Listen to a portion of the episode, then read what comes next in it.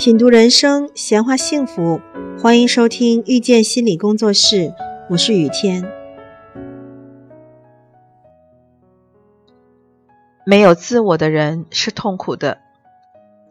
我们经常可以看到这样的人，在人际关系中从来不敢主动表达自己的需求，冷的时候不敢说空调调高点儿。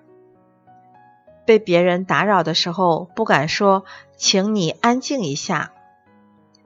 对于别人的要求，几乎不能拒绝，再难受也都会忍着让别人欺负。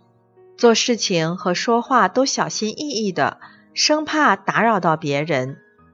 说话久了，就感觉自己在占用别人的时间，不能维护自己的利益。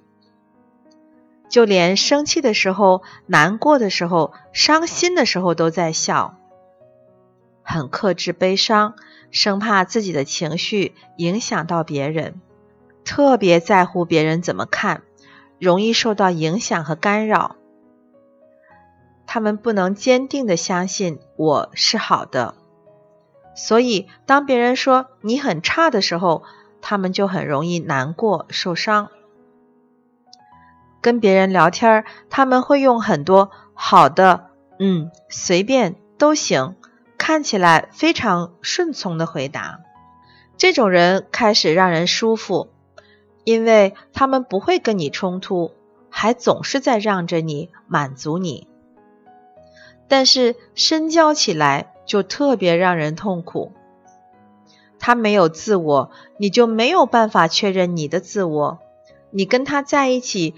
就会觉得像跟机器人在一起一样孤独而抓狂。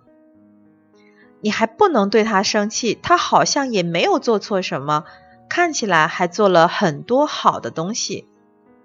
可是他就是不能用他的自我回应你的自我。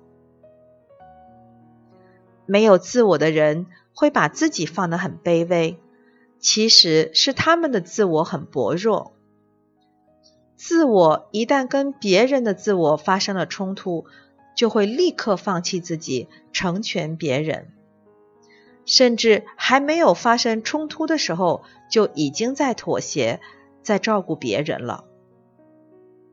他们也会很愤怒而委屈：为什么别人要侵犯我的界限？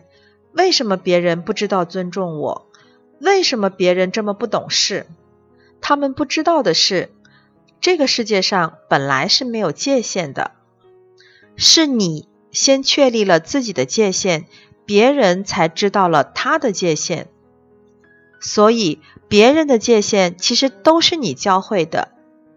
你先有了自我，别人才不会侵犯你的自我。你拒绝了，别人就知道你的底线了；你反驳了，别人就知道你的观点了；你争取了。别人就知道你的需求了。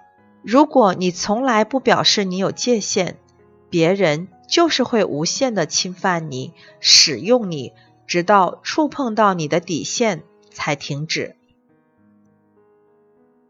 感谢收听遇见心理工作室，我是雨天。如果您喜欢我们，欢迎加入 QQ 群八三二四九六三七零，谢谢。